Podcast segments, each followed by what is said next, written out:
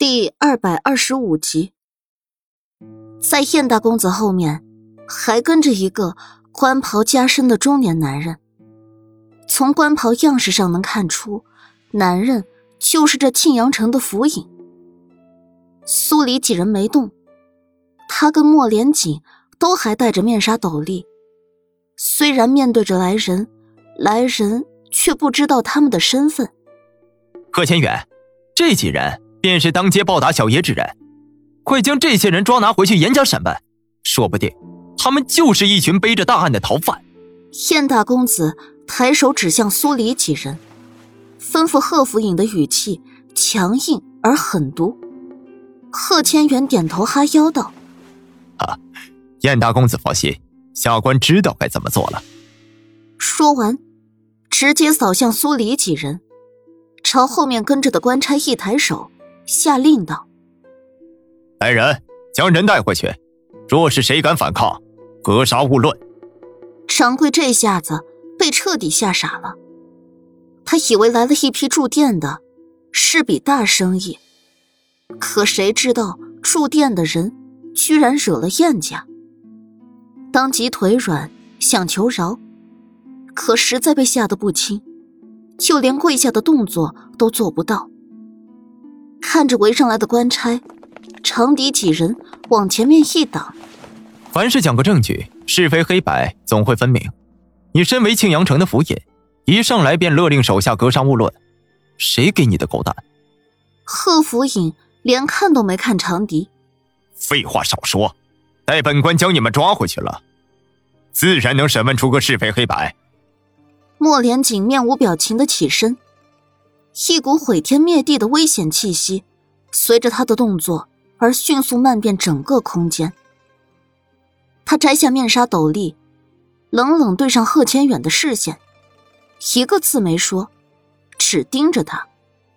贺千远的脸色瞬间转白，浑身一个哆嗦，扑通一声跪倒在地。下官，下官拜见战王爷。上回莫连锦来接燕婉父母入京，曾去过府衙。他再怎么眼瞎，也不敢忘了当今战王爷的长相。燕大公子也看到了莫连锦的脸，当即有点懵。战王爷，跟他有过节的人，怎么就成了战王爷？他抬脚踢了踢跪在地上的贺千远。真是战王爷，我是小爷认错了人。贺千远白着脸点点头，老实扶好，不敢多动。燕大公子壮着胆子又踢了一脚贺千远。我妹妹算是他母妃，辈分远比他大，有小爷给你撑腰，你怕他做什么？字里行间带着股自得，语调却下意识放轻。贺千远不好在明面上说叫燕大公子，只能在心底苦巴巴的叹了一声：“有本事的您自己上啊，还给我撑什么腰？”一时间，涌进客栈大堂的官差也都纷纷跪了下去。除了燕大公子带来的几个抚卫外，乌泱泱一片，全是跪着的人。掌柜一拧自己的肉。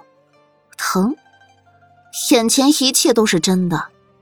他店里来的人，居然是大名鼎鼎的战王爷。莫连锦重新坐下，给苏黎倒了杯凉茶，径自喝着，也没让跪着的人起身。燕大公子站在原地，跪也不是，走也不是。没一会儿，向来作威作福惯了的他，额上。也是渗出了一层薄汗。苏黎配合着，看了莫连锦一眼，也不知道这庆阳城有什么好玩的地方。打这路过，还真想玩几天再走。听说幽湖不错，落霞山也尚可。这鬼天气热成这样，划划船、消消暑也挺好玩的。要不然，我们明天。去幽湖，苏黎开始瞎扯起来。那便先去幽湖，两个人聊着出游大计，丝毫没管跪着站着的人。最先沉不住气的人，自然是燕家大公子。他尝试性的往前挪了一步，想过来跟莫连锦说几句好话。然而，他才挪出一步后，凭空飞来一柄短刃，直接插在他的脚前。他吓得浑身一抖，赶紧老实把脚收了回去，站好，再也不敢动弹。苏黎的眼角余光瞥到了长笛出手，以及燕大公子的那副怂样，不禁好笑，继续跟莫连锦说话。时间一点点过去，整个客栈大堂静得落针可闻。掌柜回过神，屁颠屁颠的换了一壶凉茶上来，然后老实回去站好。不知道过了多久，客栈门外传来一阵急促的脚步声。苏黎看过去，来的是一男一女，衣着华贵，应该。就是燕婉的父母。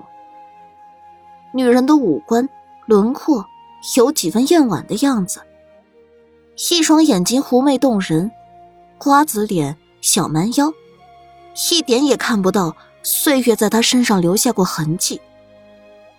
燕父见到站着的燕大公子，直接一脚踹过去：“你看看你自己都做了些什么好事！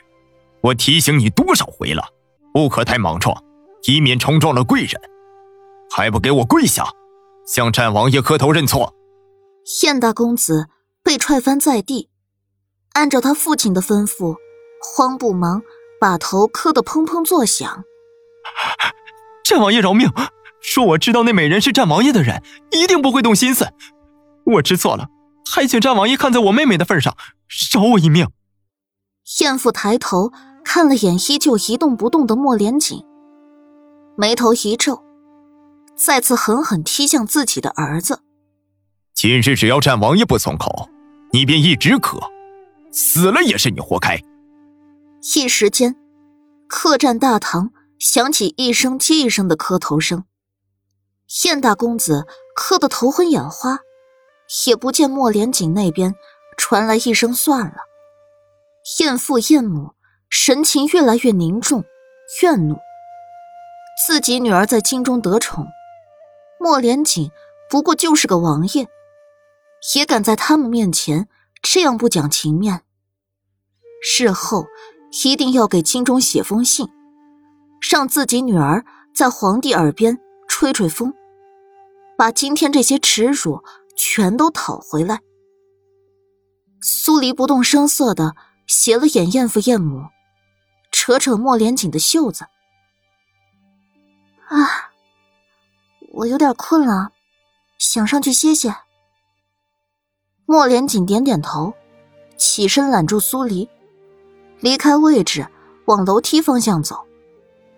眼看着两人就要上楼歇息，燕母终归是心疼自己儿子，上前一步：“战王爷，战王妃，小儿已经知道错了，还请二位饶他一命。”我们将他带回去后，定当好生教导，断不会再让这种事儿发生。莫连锦止住脚步，转身，面无表情的看了眼燕父燕母，最后，把视线落到磕得满头是血的燕大公子身上。当街强抢民女是罪一，不是朝廷命官，却使唤朝廷命官攻其为非作歹是罪二，对本王不敬。是罪三，他的眼中不带半丝温度，声音冷冽。战王爷，燕父燕母察觉到了不对，刚要打断莫连锦的话，耳朵里却已经钻进了他的声音。给本王打八十大板。八十大板，燕父燕母都震了。这么多板子打下去，还会有命剩下吗？莫连锦的人直接将一张长椅踢了过去，示意燕大公子趴到那上面去。又有人去后院寻了两块板子过来，一点也不含糊。燕大公子恼羞成怒，抬起头，腾地站起来。我妹妹是当朝宠妃，你现在这样对我，总有一日，我会让我妹妹杀了你。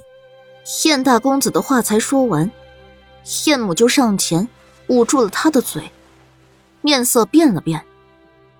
你胡说八道什么？燕大公子还想说，可被捂着嘴，只能发出支吾的声音。燕父朝莫连锦一拱手：“啊，是我们教子无方，还请战王爷恕罪。这八十大板是不是太……长笛，你盯着，打完了八十大板再来复命。”莫连锦没等燕父把话说完，直接朝长笛吩咐道：“是。”长笛应声。莫连锦连看都没看，趴在地上不敢动弹的贺府尹，揽着苏黎，直接上楼。两人在进客房前，楼下已经传开了一阵啪啪的响声，以及燕大公子如杀猪般的惨叫声。进入客房，把房门一关，所有声音都隔绝在了外面。苏黎摘下面纱斗笠。随手扔到一边，打八十大板算是手下留情了。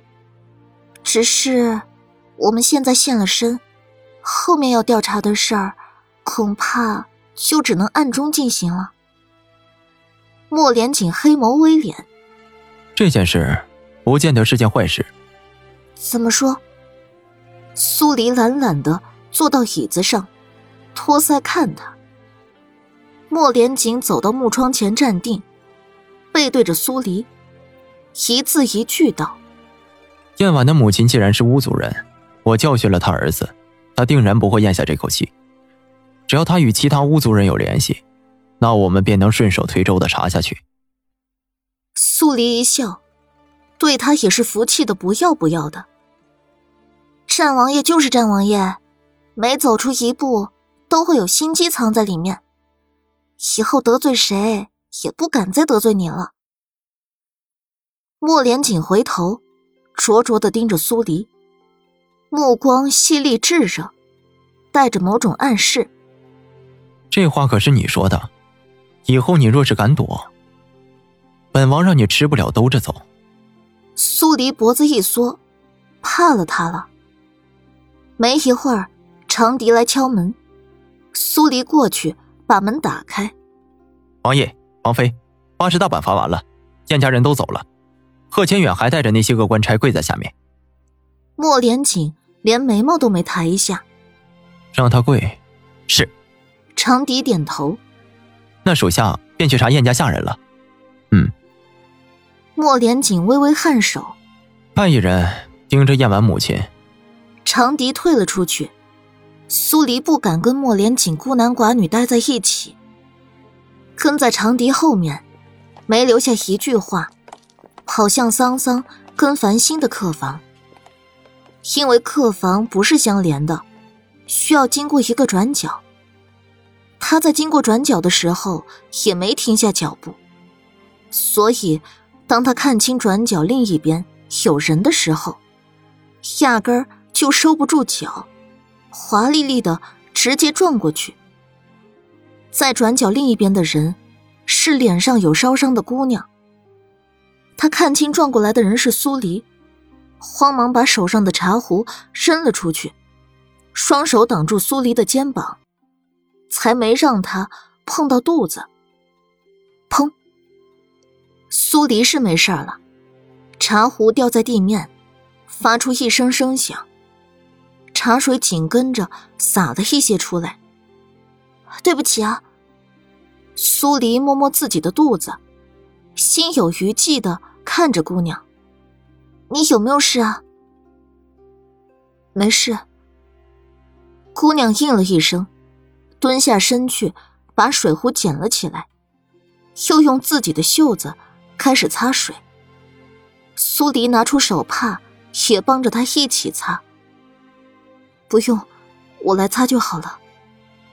姑娘回过神，伸手阻了一下苏黎。苏黎抱歉的看着他。那你别用袖子擦了，用我的手帕。这件事儿是我不对，吓着你了。姑娘犹豫了一下，接过苏黎的手帕，仔细擦了起来，直到地面没有了水渍，姑娘才站起身，看了眼苏黎，攥紧手帕。多谢你的手帕，我帮你洗干净了再还给你。苏黎冲他一笑，该谢谢你的人是我，都怪我太毛躁了。那王妃娘娘，如果没有其他吩咐，我便下去了。姑娘垂眸，不敢跟苏黎对视。